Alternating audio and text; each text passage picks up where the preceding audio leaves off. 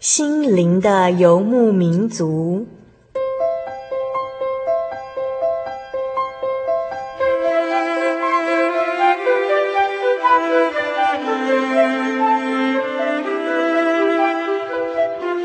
在这个谁都不管谁的后现代社会里，每个人的心灵都是游牧民族。成长的过程就是寻找的过程。每一颗漂泊的心灵，其实都在寻找生命的绿洲。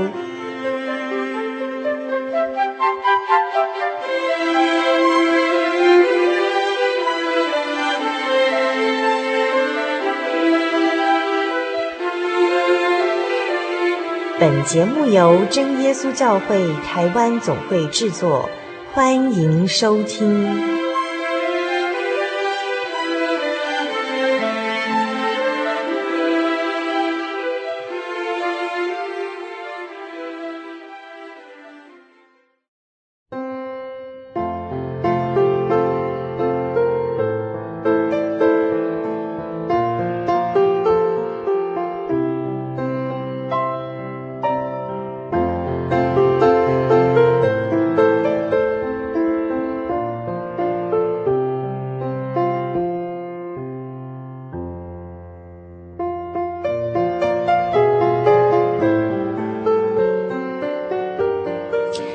心灵的游牧民族朋友，我是主凡。这个星期过得如何呢？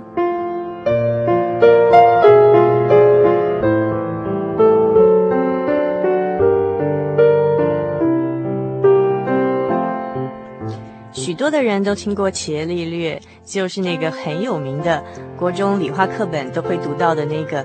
在比萨斜塔上面做了一个非常有名的实验，将两个不同重量的东西从比萨斜塔上面丢下来，结果呢，同时到达地面，因此而证实了亚里斯多德的理论并不完全正确。这个就是伽利略。伽利略还以对数为单位制造了罗盘。自制了一台可以放大一千倍的望远镜来观察天文物理，他是第一个清楚看到银河、木星的卫星、太阳的黑子、土星以及金星的人类。他从观察月亮表面上的阴影啊，发现那个是地球挡住阳光的影子，并且呢，从这个陆续的观察当中发现呢，地球是绕着太阳旋转，而不是多年以来人们一直误以为的太阳是绕着地球旋转。这个结果一公布啊，引起当时很多教廷人士的反对，认为违背了教会的信仰。而伽利略呢，也因为类似的这种研究呢，而被教廷长期禁足。所以啊，后来很多的文献都写说，伽利略用科学反对信仰，或者甚至说，呃，伽利略的研究指出圣经写的是错误的。这些说法通通都不对。事实上呢，伽利略是个心中有信仰并且追求真理的人。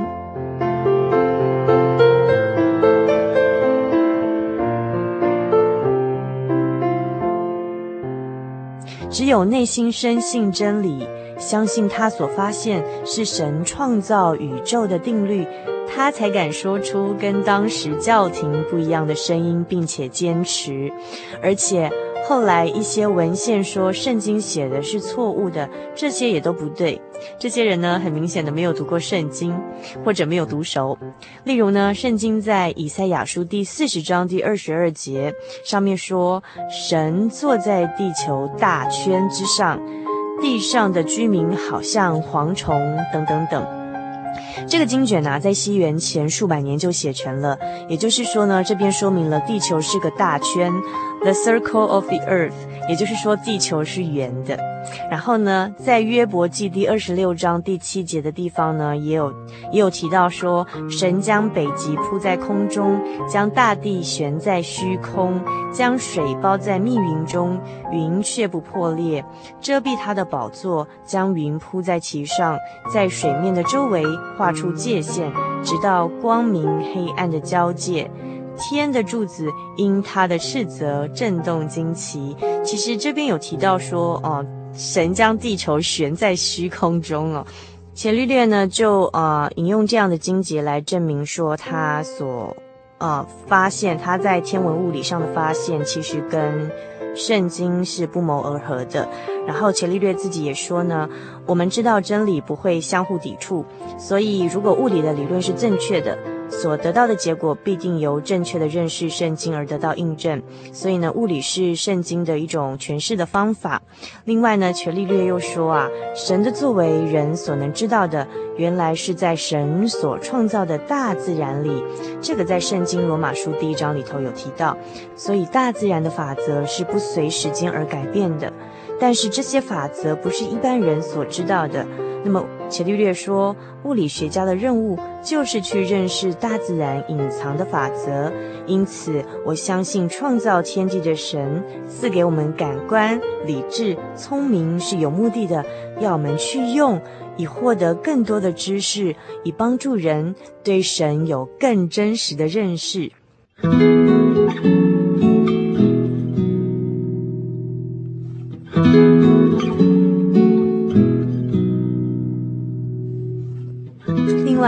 且略略又写到说，神的作为除了显现在大自然以外，更幸运的是借着圣灵来感动神的仆人，写在圣经上。因为人借着物理来认识神，仍然是有限的。神知道人无法用科学或者是其他的方法来更明白神，于是呢，就直接着借着圣灵写在这个圣经上。所以，圣经不是告诉我们世界上所有的事情。例如，没有告诉人天体运动的理论，这是要人自己用智慧去寻找的。圣经是告诉人人的智慧所不及的地方，尤其是在救赎方面呢、在人智慧不及之处，是需要用信心去接受的。所以，圣经是告诉人如何借着救恩到天国的途径，而不是在讲解穹苍中的星球是如何运转。神是借着大自然去彰显他的工作，而借着圣经来启示他自己。因此，一个科学家应该同时喜好圣经与享受大自然。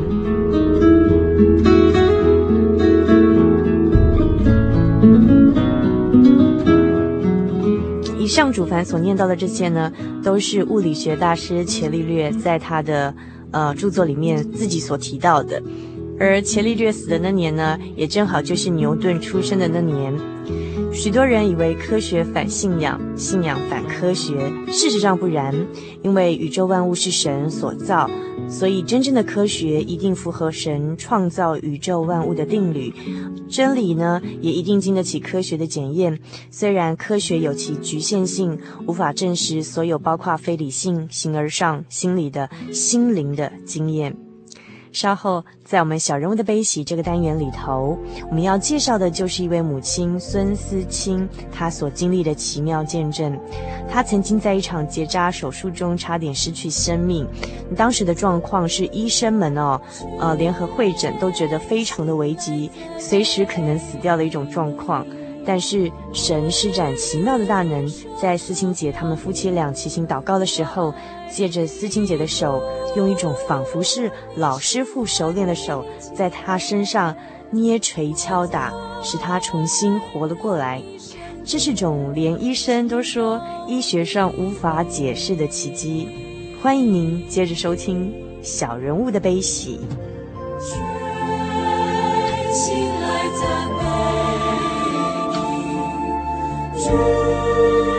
双手主，你是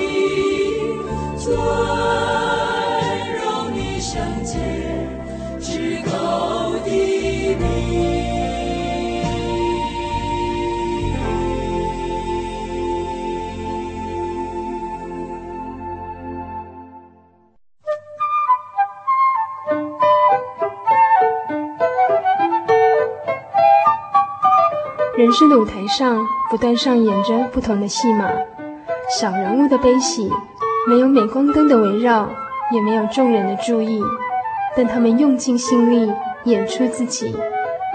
或许您将在他们的生命故事里头看到自己。小人物的悲喜。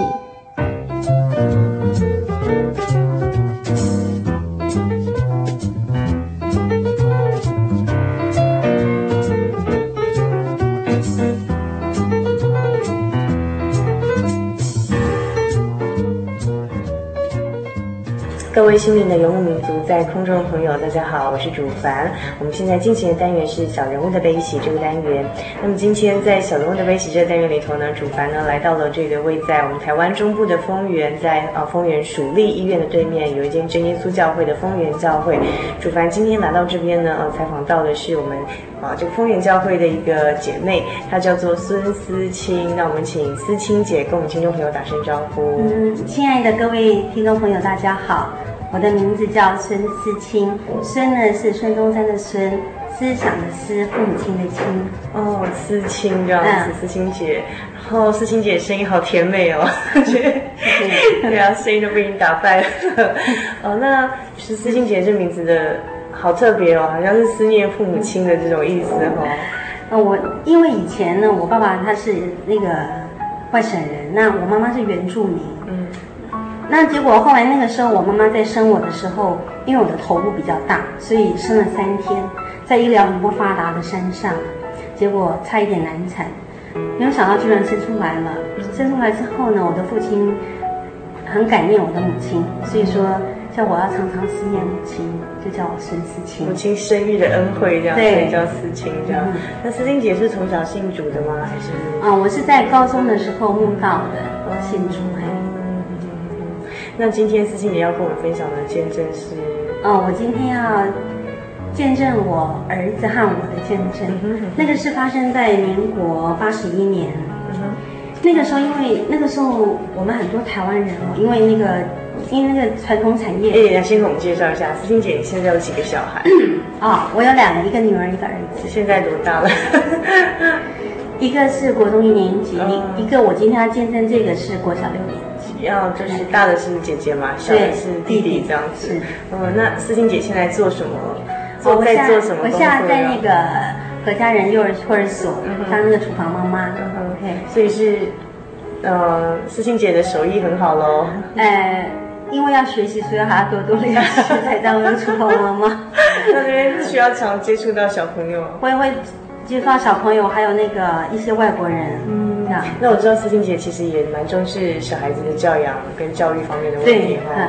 我看对小孩子非常重视，这样非常关心。我是觉得品格，这次《天下》杂志不是有出一个专刊，说品格决定未来。那那其实这个跟我们的基督教里面非常雷同，就是说我们要注重我们的生命的本质。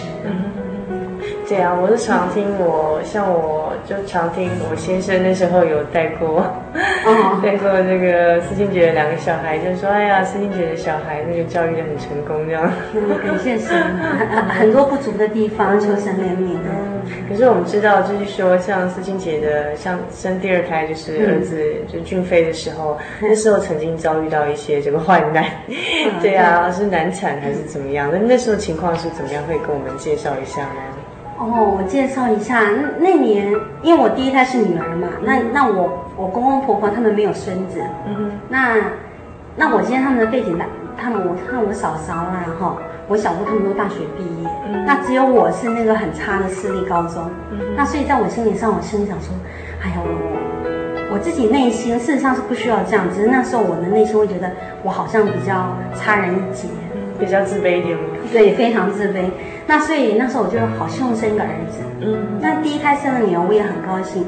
就后来第二胎啊，我怀了儿子，我好兴奋，我就心想神啊，谢谢你给我一个好大的礼物。嗯，那结果就那个时候我现在是在中国大陆嘛，嗯，那个是在工作吗？还是在社厂？因为他们那时候迁到那个广东做鞋子，嗯，然后去的时间刚好我们结婚过了不久，他们就过去了开厂了。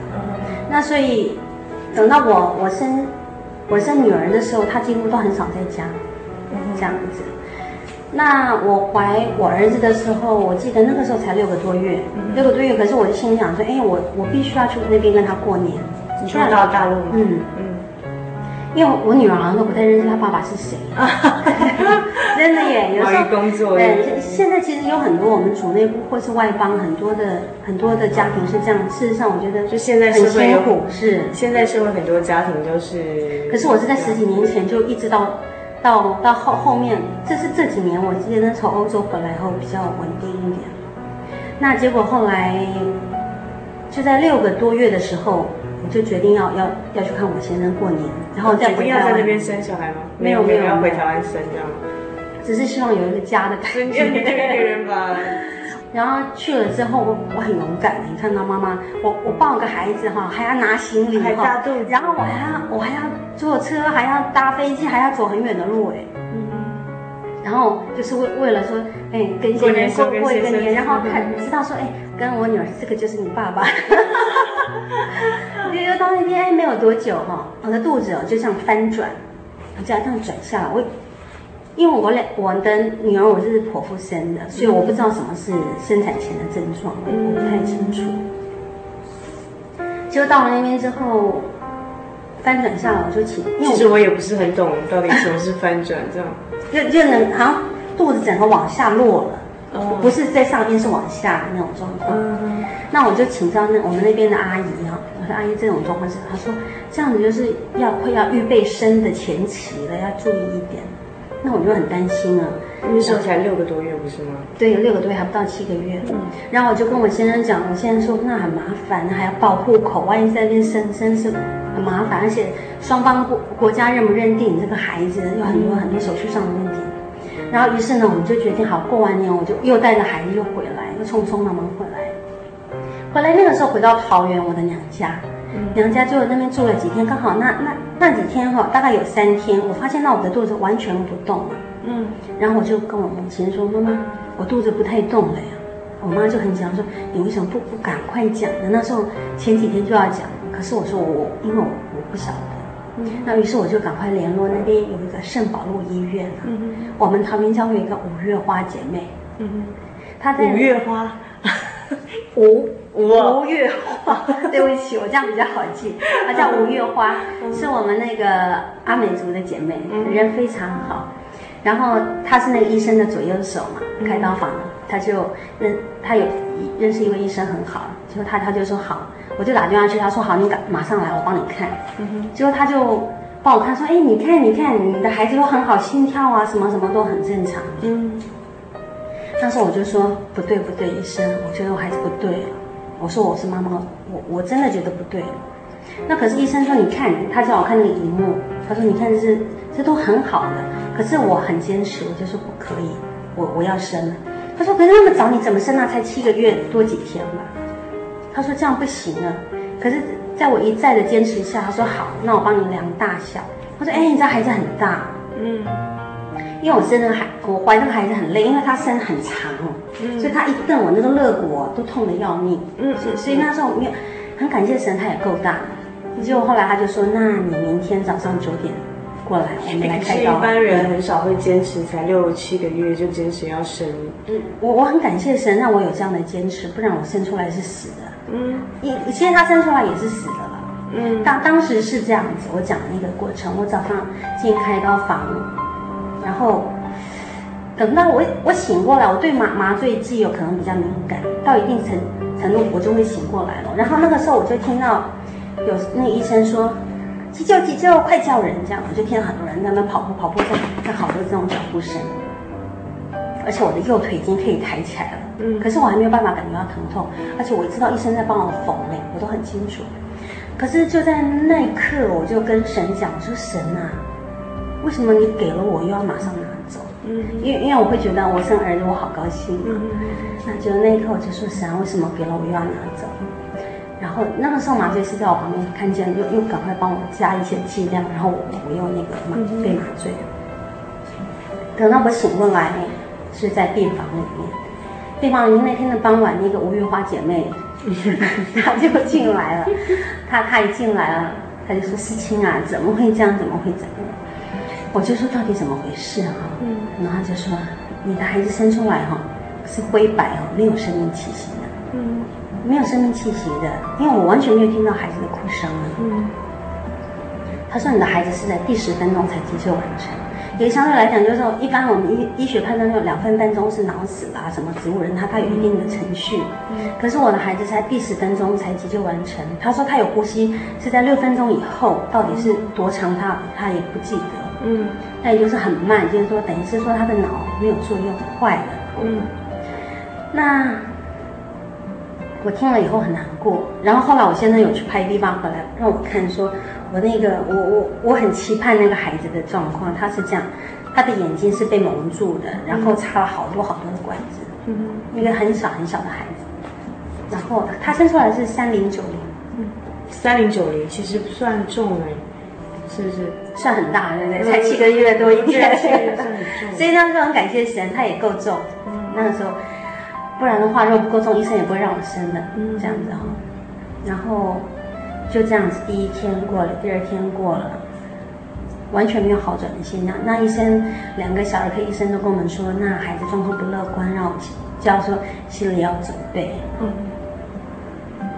就到了第三天的时候，我就跟我先生说：“国良，可不可以请你请教会帮我们的孩子祷告？”嗯哼。我刚才讲了两次，他都没有回答。后来，后来我再跟他讲，他说：“我不好意思讲。”我说：“为什么？”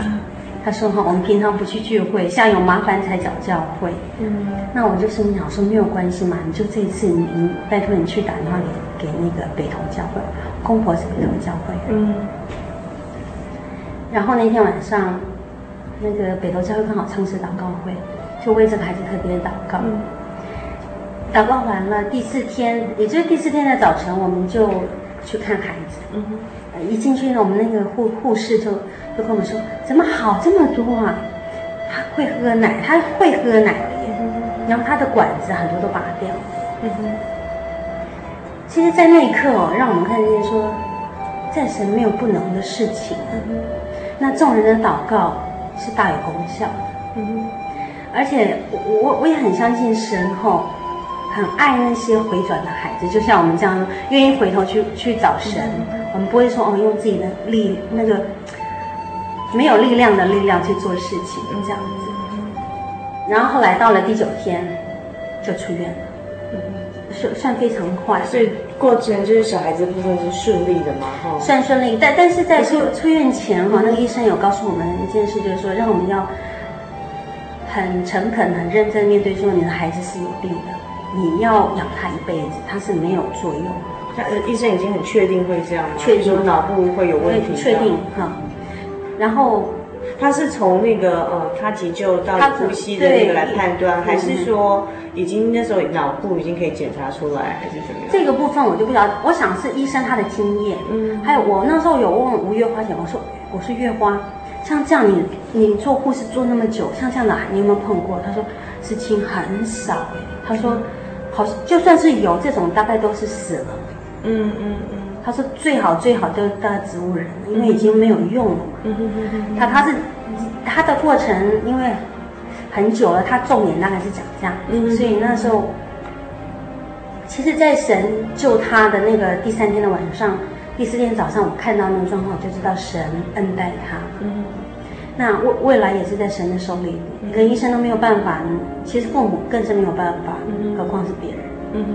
那那时候会很担心啊，他说这小孩子一辈子就可能，那那结果会很担心啊。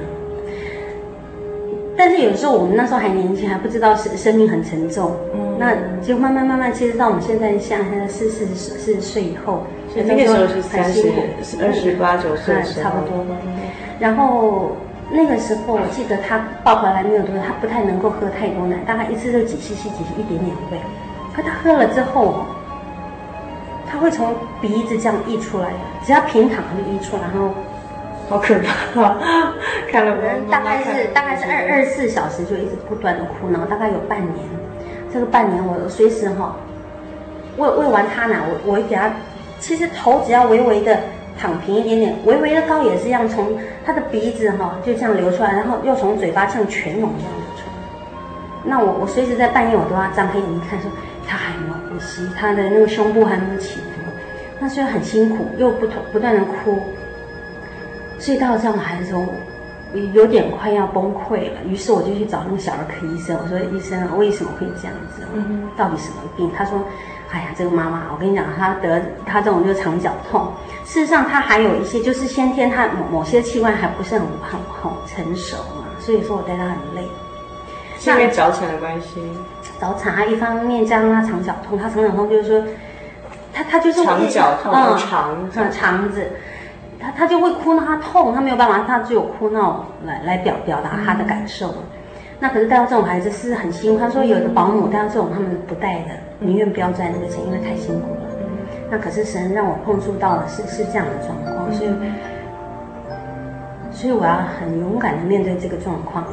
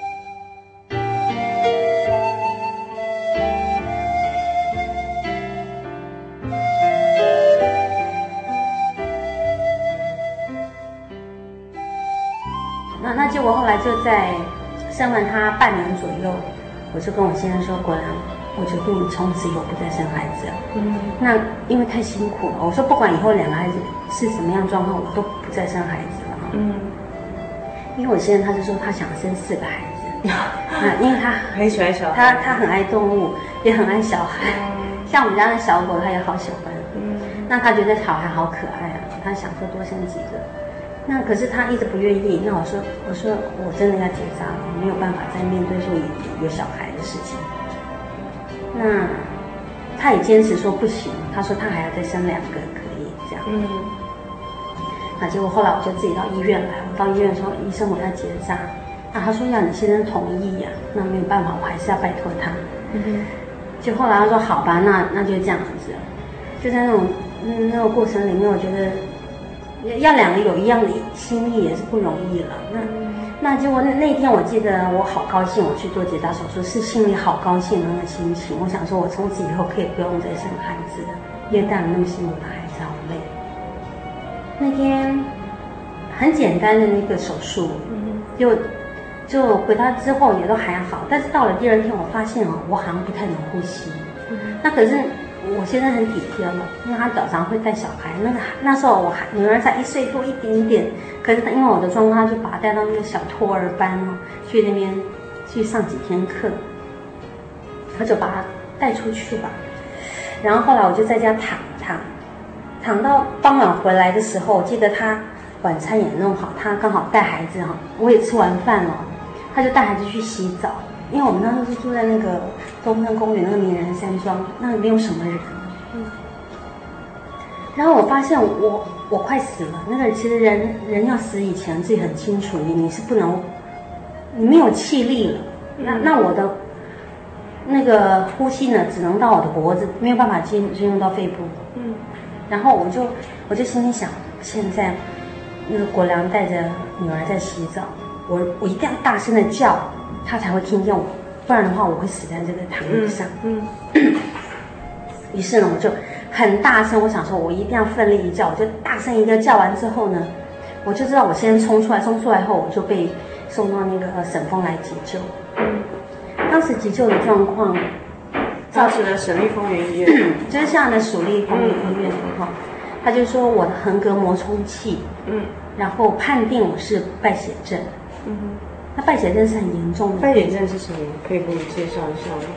败血症啊，一般就是，其实我对医医学知道不多，但是他的意思是说，我的内脏有一个部分有个破口，嗯哼，破口之后呢，然后，嗯、呃，好像会感染，嗯哼，然后有东西会会会会留在腹腔里面，然后最重要是我的人的体内是不能有空气的，可是我的。横膈膜那里边充满了空气，嗯哼，那是不可以的。这是结扎手术造成的吗？还是这这个嗯，这个到现在还还是一个问号。那 没有回去跟医生问清楚。我有问，可是可是在很多的时候，你没有很多的那个很很有力的证据，或者说什么你，我觉得要要要说这些就不太方便。嗯。因为那时候，在这个这个这个之后哦，我那天医生是这样跟我讲，他说，现在我必须要动一个大刀，从胸腔一直开开到腹腔，打开来找那个洞。嗯，那我心里想说，我昨天才开了刀，你现在又要来开我一刀，我就要没死也半条命了，我很苦哎，开刀好累，我的脊椎已经打过四次针了。然后然后我就坚持说，我不开刀了。那可是医生说，你这样会死的。他说这是败血症，结果那时候我先生说联络长庚，说我们到就算动手术啊，到长庚去动好了。那医生说不可以，他说你只要进入车子，在这个路程当中的颠簸会加速你的死亡。嗯，嗯这样讲一讲，实在我们两个也吓得要命。对啊，蛮可怕的。哦所以说随时可以死掉。就是意意意外飞来的，这些很多毒害就随时在在环绕着我们，只是说今天我们有神可以依靠。嗯，就。迥然不同的。那结果后来，在这个状况里面，我的主治医生姓黄，嗯，好，他他就说，他就刚好那时候因为我这个很很特别的一个病例，而且又我想对他们医医院有一些影响，也怕一些纠纷，于是他们就会诊说要怎么样动刀。那个时候我不能躺，我只能这样坐着。嗯，那为什么我只能坐着？我并不清楚。那结果后来那个时候，因为你躺下会不舒服吗？我躺下就不能呼吸了。嗯，后来我知道原来是因为哈，他那个，因为他会压迫我们上胸腔的神经还是怎么样？嗯，所以我没有办法呼吸。嗯，那所以我在坐着的时候会比较舒服一点点。嗯，就那个时候那个麻醉师他就来了，他就来量，因为我虽然坚持不动刀，他们还是要开这个刀，因为他说一定要开这个刀，就算你不愿意也要。那他就在我就说你不用量了，麻醉师，我我不动刀的。就他说，小姐你那么年轻哦，就算千万分之一的机会你都要去试。嗯，那。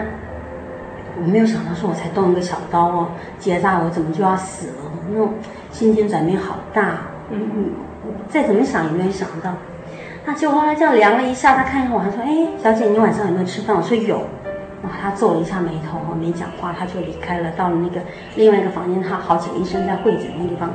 因为我们吃的东西是不能做大手术的，因为会变成吸入性肺炎，你你可能就死在那那个台那个手术台上，更危险。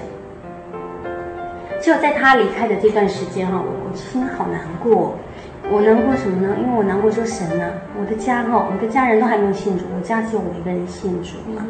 那我说我这样怎么样来荣耀你的名啊？先生有信主吗？有吗？我娘家，我娘家，我先生他们是全家信主的。那我就心里想，我我我的娘家的父母看到我的兄弟姐妹看到他们要怎么样来看这个信仰？其实这是用人的观点来看，神是有能力的。所以在那时候我很难过，然后我又看到我的孩子这么小，我说：“主耶稣啊，我那孩子那么小，难道他们居然没有妈妈了？那才一个一岁多，一个才半岁。”嗯然后就在这一刻，我我觉得很沮丧嘛，一方面是很难过。然后就在急诊室里面，然后我先生一只手拉着我，一个。垂垂垂，快要死亡的那个太太，一个只手抓了一个很小的女儿，什么也不太懂。然后就在这一刻呢，从天上，从我上头有一个声音哦，就这样，这样传下来。他说：“凡事都有神的美意，要感谢。”嗯哼。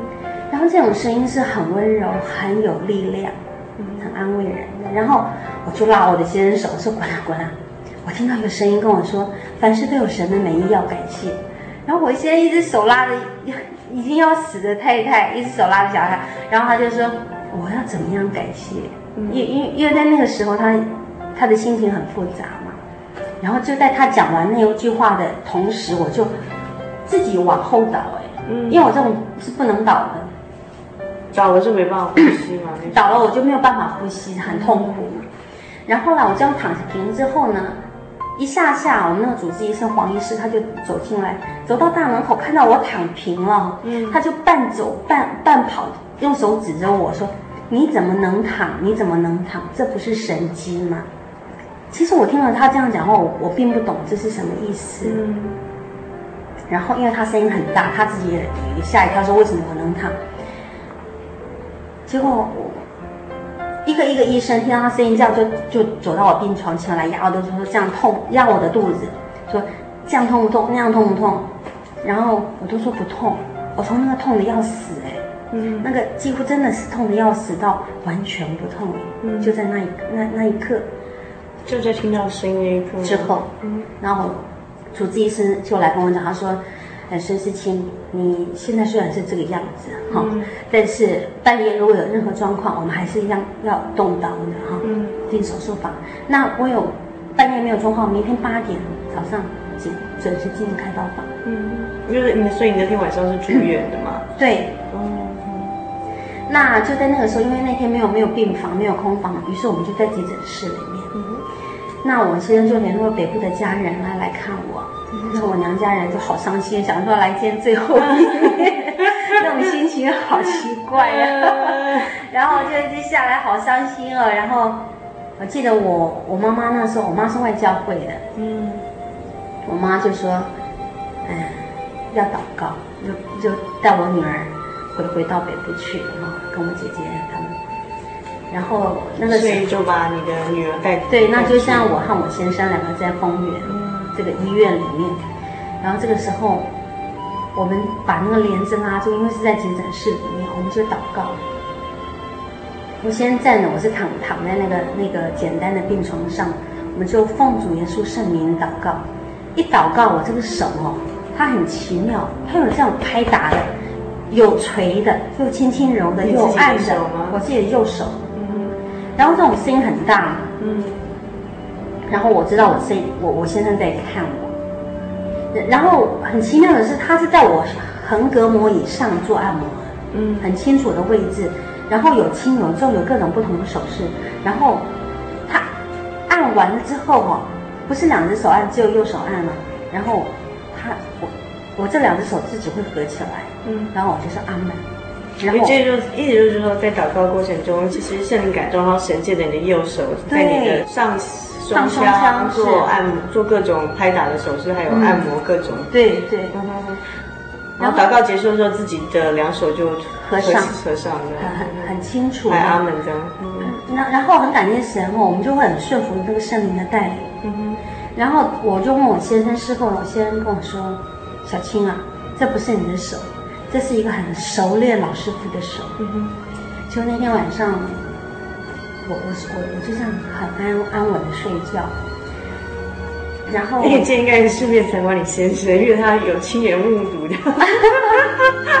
然后，然后当我醒来的时候，我是听见鸟叫，嗯哼，然后看见阳光，然后我看到那个丰原医院外面的那个树摇曳，然后我觉得啊，生命真好，嗯，就像我跟死亡擦身是过程，我跟跟死亡交接，嗯，很很紧密的交接，然后神让我把那个死亡挥走了，嗯。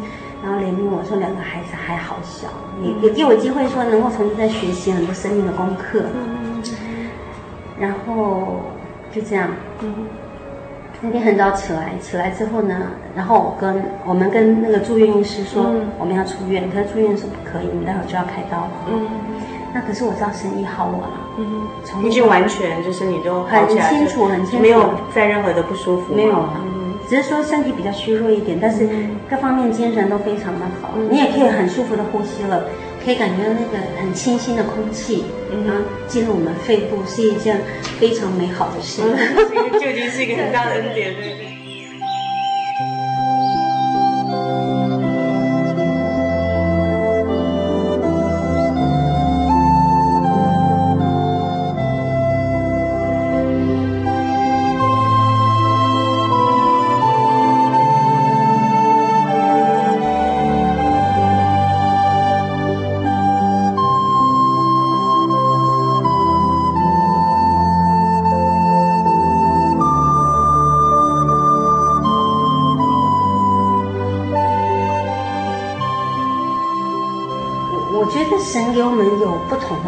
生命的盼望。嗯。其实，在那时候，我虽然很沉重，可是我还是会觉得，我们的神是可以依靠的神，我们的神是有能力的神。嗯。而且未来，我相信神一定会看顾这个孩子，嗯。因为神既然救活了他，神也救活了我耶。嗯。一个要死了的人，神都能救活，何况这样的事情？可是我，我那时候并没有跟神说，神，那你一定要就把他医好，一定要他怎么样？我没有这样祷告，没有强求，就是没有没有，就是神啊，你怜悯我们，好难带呀，好辛苦啊。然后那个时候，因为我带这这个孩子，所以身体就比较弱一点。嗯。那结果后来就过了不不久，我们就到中国大陆。到了中国大陆，因为先生很忙，所以我常常带孩子在家里面。那我做一件事就是讲故事，家里的书很多。那虽然孩子很小，我我我一个手抱一个孩子，一个手坐我腿上，那一一个坐我腿上。一般我我都讲圣经故事，或是念念其他的书籍。那晚上我习惯会念圣经。那我记得以前我常常会念诗篇二十三篇。那晚上睡觉的时候，我把灯都给关了。我觉得耶和华是我的牧者，我必不致缺乏。那慢慢慢慢念，好像女儿也会背了。嗯，女儿那时候多大了？两岁了吧？大概两岁，两岁上下吧。嗯，这样子。然后我记得有一次是这样，我我我就那天晚上我我也是在念这个章节，我就说耶和华是我的，我就听到我儿子才刚会讲话，讲一两个，他就是我说耶和华是我的，我就他听到他说牧者，嗯，很清楚吗？很，他说的很当然是很不清楚，牙牙学语的那个，对，然后然后我就说，当我听到的时候。好大的震撼，然后我我又我又在我我又在说，我必不是，他就说缺乏 缺乏，就是这样子，就一句一句一直念到最后一句，然后我心里说神啊，感谢你。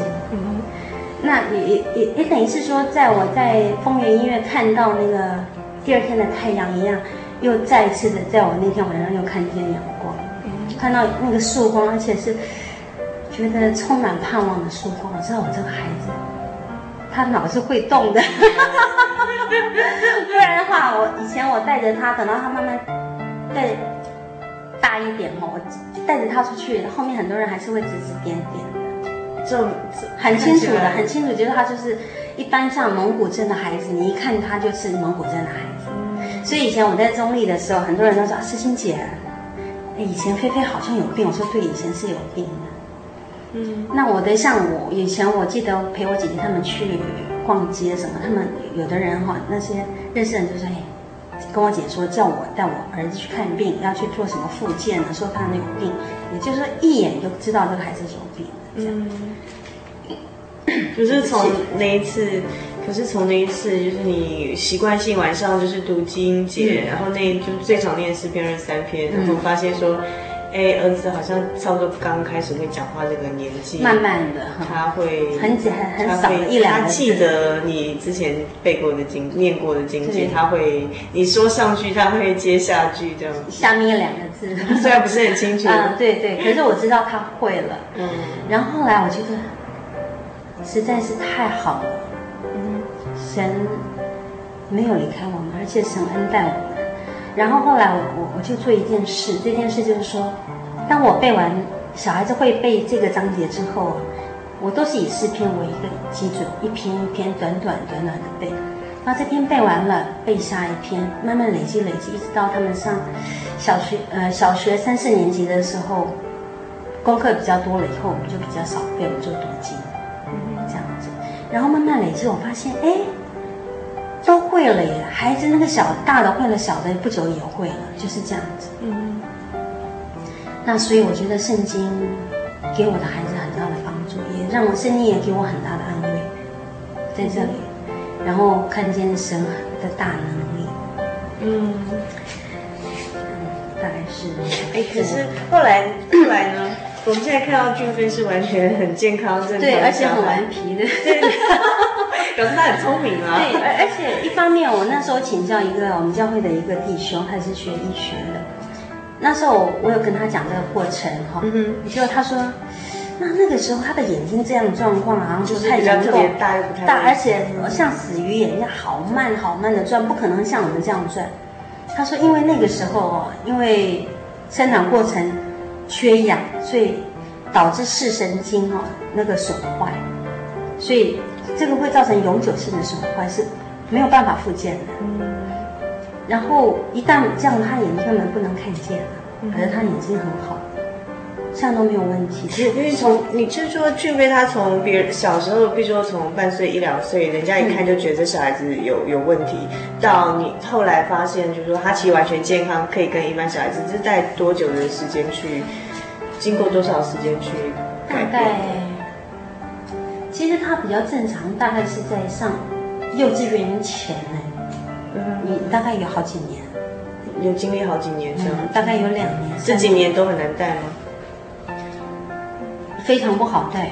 其实是三岁之前很难带，嗯，两三岁前都很难带。后来到上小学、上幼稚园的年纪就渐渐。到上上幼稚园的时候，以前我我们那有一个小拿单传道娘，她很有爱心，她就说：“思欣啊，来来，我带着孩子去幼稚园。”然后带回来之后，他说：“哎呀，思清啊，那个有家长说你那个孩子比较皮蛋一点哦。”我说：“对对对，其实那时候我心里好高兴啊。”对啊，为什么？他们也是一种幸福，对不对？那所以那个时候我就心里想：“哎，这个孩子不是笨蛋。”嗯。然后后来一直慢慢慢慢长大，到上小学，我记得那天是这样，因为他们两个只差一岁多一点点，所以一个是一年级的话，一个就二年级。嗯、那天我儿子第一天上上小学，他也很兴奋要上小学，姐姐就牵着他的手往往往学校路路上走，然后他回头跟我挥挥手说再见，我就看见啊，神好大的祝福哦。嗯，我说这个孩子如果不是神的大能，他没有办法进一般的学校，嗯，是在是在那种启智学校，嗯，这是最好的状况，嗯，那神让他进这样的学校是一个很大的祝福。嗯，那结果还有一件很很美好的事，就是说他到了小学之后，他每次都第一名，第一名，第一名。那你说俊飞吗？嗯，俊飞。嗯、那那我你你也蛮，就是说在就是照顾小孩子的各方面吗？嗯，那我我我会是能想到神啊，从一个笨蛋哦变成第一名。不不是说孩子很厉害，不是说父母很很很很多行，不是的，是在乎神的能力。神没有不能的，不然那个孩子怎么怎么可能是考满分？不会的。是，我记得上我们教会教会有两个弟兄都教特殊教育的，他说有的孩子真的很难教，他名字教了一个上午才会一个字，到了下午他又忘了。嗯，所以说真的很难的。所以看到这样我就想说。神没有不能的事情，这样。哦，我记得我们在节目开始，呃，思清姐跟我们提到说，小时候因为自己是难产的小孩，所以爸爸就是用思清这个名字要你去思思念，不要忘记妈妈思你那时候的辛苦。那我希望这期节目不止，也许在十年、二十年之后，思清姐的两个小孩子听，让他们去想念当初这个妈妈也是经历他们的这个，就是生产过程经历的这些病。就是患难，然后还有最重要的是当中神的带领这样子。那那我的孩子叫俊飞，飞翔的飞，俊勇是那个文章很隽永那个俊。好，然后为什么要取这个名字？因为我我我们那时候很希望说这个孩子，他能够做一个很自由的人，而且是属天的。嗯。然后他的航道是在天上，那能够离开那个地心引力的吸引，然后能能够让神喜悦他。然后就像有一个章节跟大家一起分享一下哈，对，在以赛亚书四十章的第二十七节到三十一节。嗯哼，好，请思欣姐用甜美的声音念给我们听众朋友听。好，他这里说：“雅各啊，你为何说我的道路向耶和华隐藏？以色列啊，你为何言我的冤屈神并不查问？”你岂不曾知道吗？你岂不曾听见吗？永在的神耶和华，创造地极的主，并不疲乏，也不困倦。他的智慧无法测度，疲乏的他自能力，软弱的他加力量。就是少年人也要疲乏困倦，强壮的也必全然跌倒。但那等候耶和华的，必重新得力。他们必如鹰展翅上腾，他们奔跑却不困倦，行走却不疲乏。我希望他能够这样子，不困倦，不疲乏，然后让神喜悦他。嗯，好，今天非常谢谢思清姐上我们节目中跟听众朋友分享，呃，这一段生命中很难忘的一个历程，这样子。我想在经过这一段之后。甚至是就是生产结扎之后那个跟死亡这个交汇过的这个经历，思清姐非常珍惜，就是当你妈妈的身份这样子，对，对，对。然后呃，那在我们这个单元结束之前，是不是思欣姐有可以用最后的一句话跟我们听众朋友做做分享的？最后一句话，最后一句话就有我我女儿的英文名字叫 Aroma，Aroma 就是那个馨香的气息，是馨香的记。所以，我希望我们每一个人所行的，在你一生当中，都能够让神喜悦你，就像神所喜悦的记忆一样。嗯，然后让神蒙神的喜悦，然后才会有祝福。嗯，然后能够真正看见那个有价值的东西。非常谢谢思欣姐今天的分享。那各位听众朋友，如果喜欢今天的节目的话，也欢迎呃跟我们索取今天的节目卡带，来信请寄到台中邮政六十六至二十一号信箱，传真到零四二二四三六九六八，注明幸运的游牧民族节目收。那啊、非常谢谢思欣姐，希望下次有机会就到我们节目中跟听众朋友们能做更多其他的分享。谢谢，嗯哼。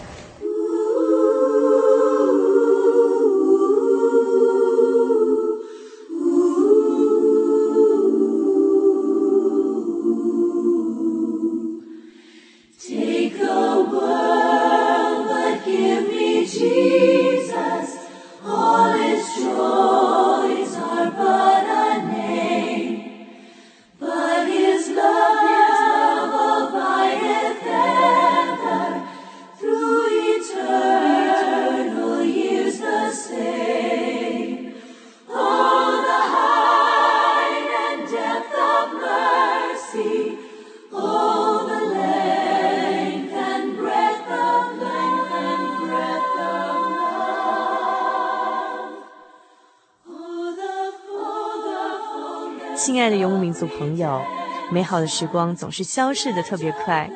如果您喜欢今天的节目，欢迎来信索取我们今天的节目卡带。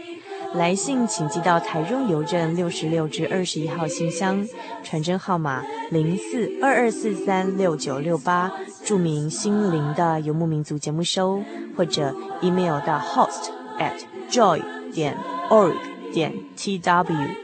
H o s t 小老鼠 j o y 点 o r g 点 t w。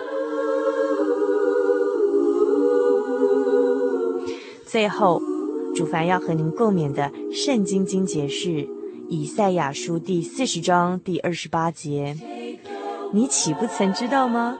你岂不曾听见吗？永在的神耶和华，创造地极的主，并不疲乏，也不困倦。”他的智慧无法测度。祝福您今晚有个好梦，我们下个星期再见喽。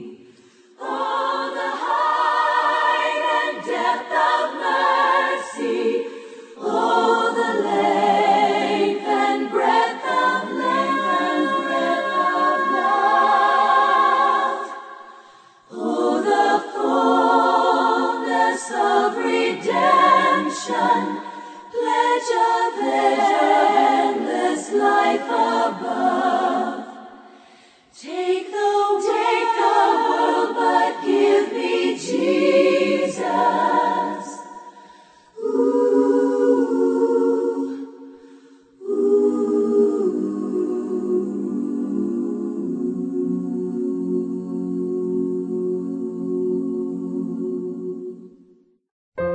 圣经的道理好有兴趣哦，可是又不知道怎么入门哎。你可以参加圣经函授课程啊！真的啊？那怎么报名？